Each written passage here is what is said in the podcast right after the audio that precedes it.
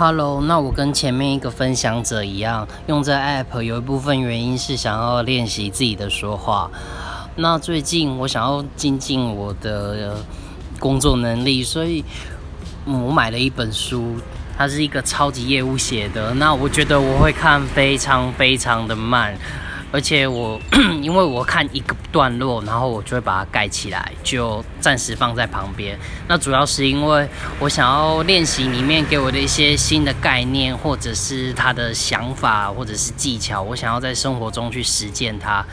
想要变成我自己的东西，我血肉的一部分，而不是说只是在我脑袋里，就是我懂，但是其实我真的要用的时候，我没有办法用。